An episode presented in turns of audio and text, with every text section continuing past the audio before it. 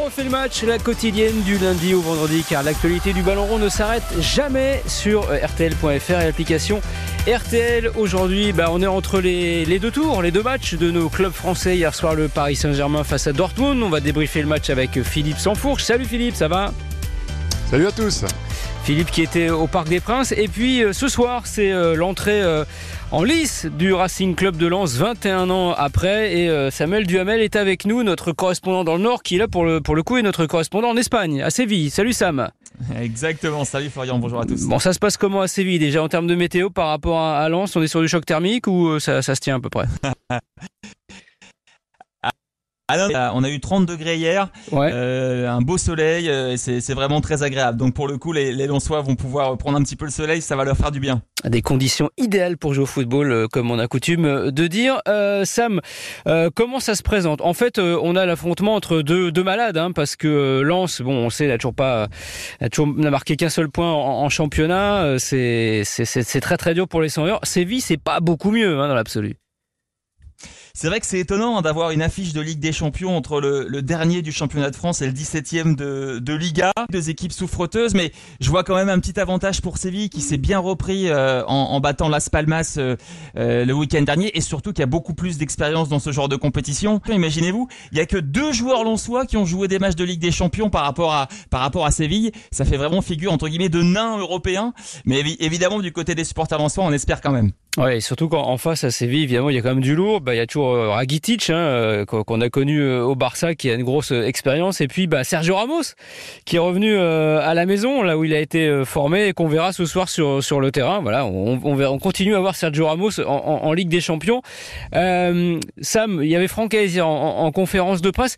Je l'ai trouvé très détente. Est-ce que quelque part la Ligue des Champions, euh, ils le vivent pas un peu comme une sorte de de, de, de remède à ce début de championnat compliqué? Exactement. Alors ils le prennent comme un remède, ils le prennent également comme, comme une forme de, de bonus. C'est juste entre guillemets la conséquence, le cadeau de ce qu'on a réussi à obtenir l'an dernier. Donc évidemment il y a ce début de saison qui est très compliqué en Ligue 1, mais là ils ont, je pense vraiment switché, ils sont en mode, on profite. Alors évidemment on n'est pas là pour faire les touristes, mais en tout cas on joue sans pression, on donne le maximum euh, de ce qu'on sait faire, on est nous-mêmes. Il a dit Francaise, je veux qu'on soit nous-mêmes et qu'on soit vraiment authentique, qu'on donne, euh, qu'on donne le maximum. Donc effectivement il y a peut-être une possibilité qu'on voit des joueurs un peu un peu différents de ceux qu'on a vus euh, il y a encore 3-4 euh, jours contre Metz où on a vu une équipe, alors certes qui avait dominé, mais un peu tétanisée qui s'est délitée en deuxième période notamment chez les chevaux. Après, est-ce que ça sera suffisant? C'est c'est ce qu'on va voir. Ouais, on a l'impression que c'est un petit peu la méthode d'Annie Boone, autre nordiste. Hein. je vais bien, tout va bien. Francaise a dit en, en, conférence de presse, il y a trois ans, Lens était en Ligue 2. Alors oui, on manque de résultats en ce moment, mais si on ne sait pas apprécier ce moment-là, on serait des cons et j'ai pas envie d'être un con. Exactement. Vous savez, Francaise, il est, euh, il, évidemment, il, est, c'est un fin tacticien, mais c'est quelqu'un qui a beaucoup de, recul, de, recul sur euh, sur les choses, et, il aime bien souvent rappeler, ouais, mais n'oubliez pas, il y a trois ans, on était encore en Ligue 2. Voilà, il remet les choses dans son dans leur contexte, et ça, permet peut-être aussi euh, aux supporters et aux joueurs d'être un peu plus décontractés avant d'affronter Séville. au niveau du 11 que proposera Francaise ce soir à Séville, c'est l'équipe type, si je puis dire, où il y aura des, des absents? Diouf était incertain, je crois. Hein. Alors, il était incertain. Il n'a joué que, que 30 minutes contre euh, contre Metz. A priori, il devrait euh, débuter euh, sur le banc. Ce sont nos confrères de l'équipe qui donnent cette information. Bon, bah écoute, on, verra ça, Samuel. Comment les, les 100 heures vont aborder ce premier match face à une belle équipe de Séville. Enfin, en tout cas, un grand nom, même si elle est en difficulté en, ce moment. Et on verra demain de quoi de quoi il retourne et si les 100 heures ont sorti un petit peu la, tête de l'eau ou s'ils sont restés au fond de la piscine, ce qui serait une mauvaise nouvelle que vraiment c'est compliqué en ce moment pour euh, le Racing Club de Lens. Passe passe une bonne journée à Séville et bon match Sam. Merci les gars, bonne journée à vous. Ciao. Philippe, on, va revenir sur l'autre club français engagé en Ligue des Champions, le Paris Saint-Germain. Hier soir, c'était donc euh, les débuts au parc face au Borussia Dortmund.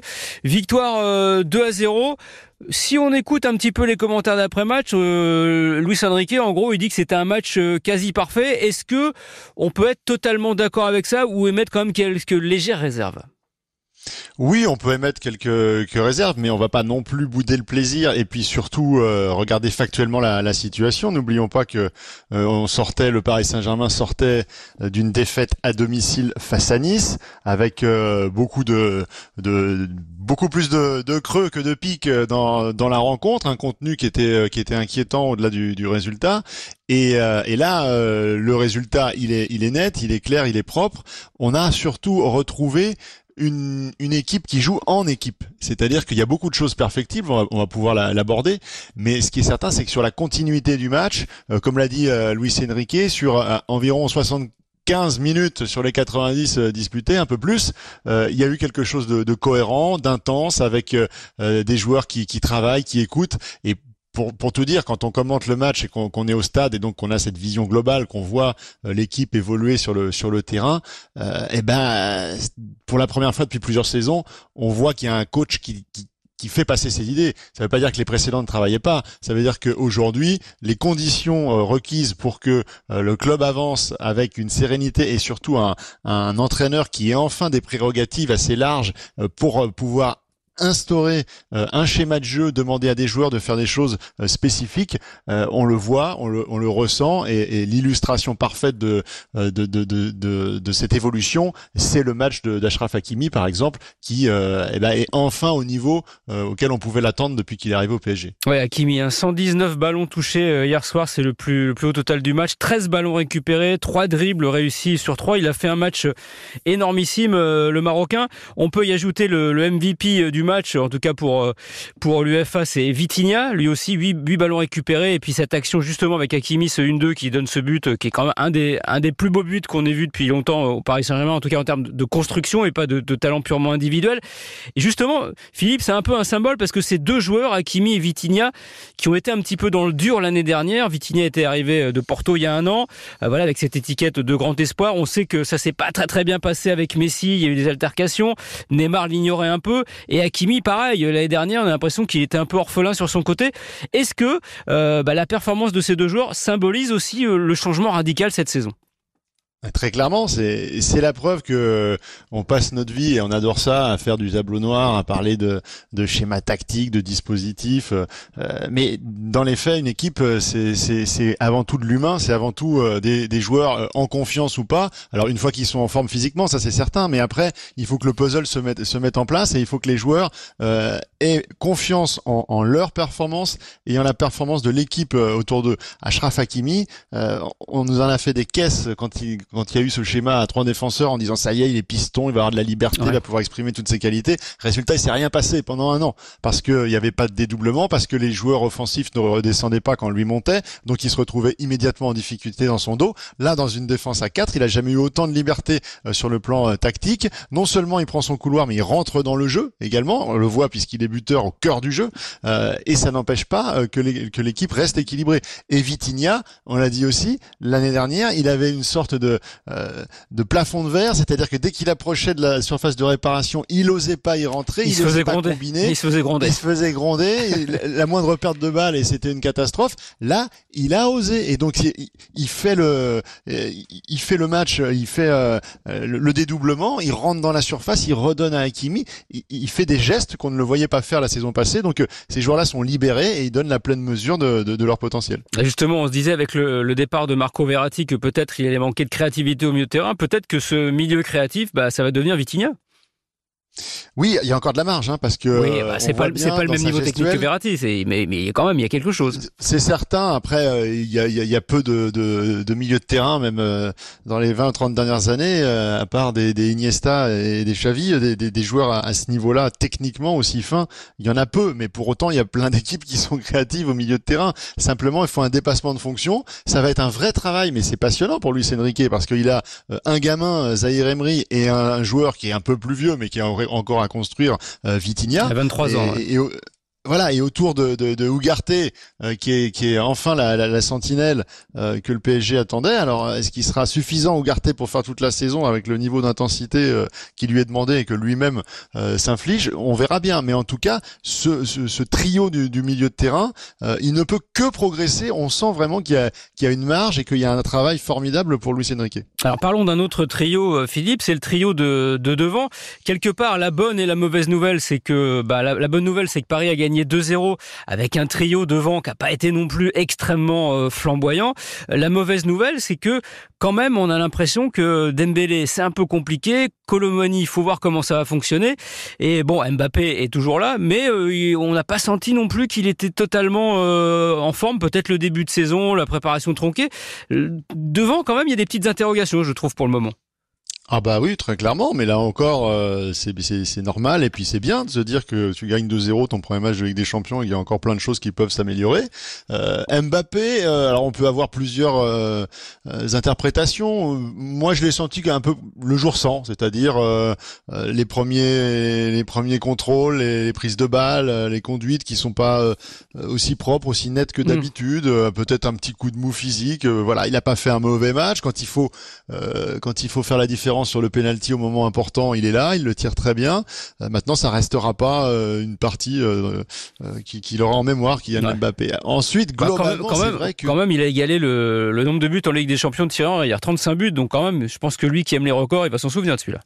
Oui, tout à fait. Non, mais il y a ça, et puis il y a aussi alors euh, euh, le nombre de matchs consécutifs dans lesquels il, aura été décisif. Je crois qu'il en est à 16 et que du coup, c'est un nouveau record également en Ligue des Champions devant Messi, euh, devant euh, Neymar et Cristiano Ronaldo. Donc euh, pour le coup, il, il, enchaîne les les records. Mais sur la prestation en elle-même, ça restera pas un, un, sommet de sa de sa carrière. Maintenant, c'est vrai que si on on élargit à l'ensemble du trio offensif, oui, alors, tous les staffs techniques vous le disent. De toute façon, c'est ce qu'il de plus dur hein, de marquer des buts et d'être fluide devant. Donc c'est normal que ça prenne plus de temps euh, que euh, qu'au milieu de terrain et, surtout en, défense. Euh, la complémentarité des trois ne saute pas aux yeux. c'est vrai que depuis le début de la saison, à chaque fois que ça a bien fonctionné, c'était plutôt avec un, un, qui décroche comme Asensio et, qui permet justement aux deux autres parfois de, de pouvoir repiquer dans, dans l'axe. Ce qu'a fait un peu Ramos hier en fin de match d'ailleurs. Hein. Oui, tout à fait. Alors on n'a pas eu le temps de le voir suffisamment longtemps, mais euh, euh, on l'a vu. Euh, il y a eu quelques combinaisons. alors il n'a pas trouvé le cadre notamment, mais il a été trouvé un peu plus que d'habitude par, par Mbappé et Dembélé, donc il faut regarder un petit peu sur un temps long, ça, ça va s'améliorer, mais c'est vrai que c'est le secteur où il y a le, plus de travail et c'est normal. Et toujours pas de but pour Dembélé et Colomani, bon c'était son premier vrai match avec le Paris Saint-Germain, donc évidemment il fallait laisser un petit peu de temps, mais il était un peu voilà, un peu un peu timide. On, on a l'impression, euh, si je caricature, mais je le fais exprès, qu'on a un peu vu les, les trois mêmes joueurs sur le terrain en fait. Est-ce qu'on peut faire une belle attaque avec trois joueurs qui ont un peu le même profil?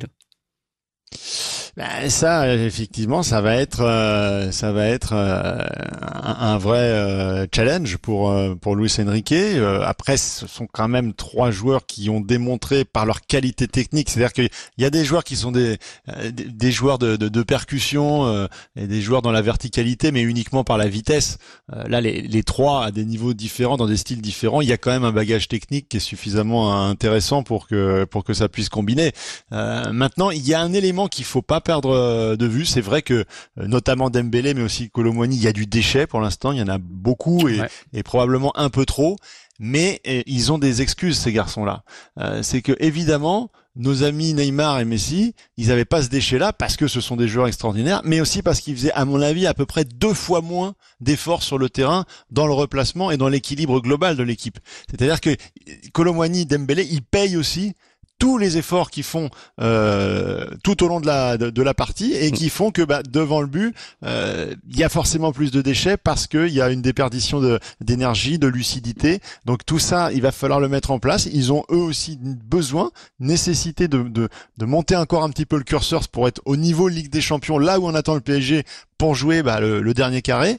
Mais je serais pas alarmiste sur leur niveau de performance du fait que il contribue vraiment à l'équilibre de l'équipe et que, comme on l'a dit en préambule, bah, c'est enfin une vraie équipe et que le travail du coach il est là, que les lignes sont pas distendues, il n'y a pas des, des, périodes de 10 minutes pendant lesquelles c'est n'importe quoi, le PSG pourrait en prendre 4. On n'a pas vu ça hier, on a vu un, match sérieux, propre, un vrai match d'une équipe qui joue euh, le haut niveau en Ligue des Champions. Ouais, on a senti comme c'est vrai cette maîtrise. Tu, tu, tu, as raison Philippe de le dire. Souvent euh, l'année dernière, quand on voyait le PSG, il y a des moments où on faisait oulala, ça va mal, ça, ça, ça va tourner vinaigre.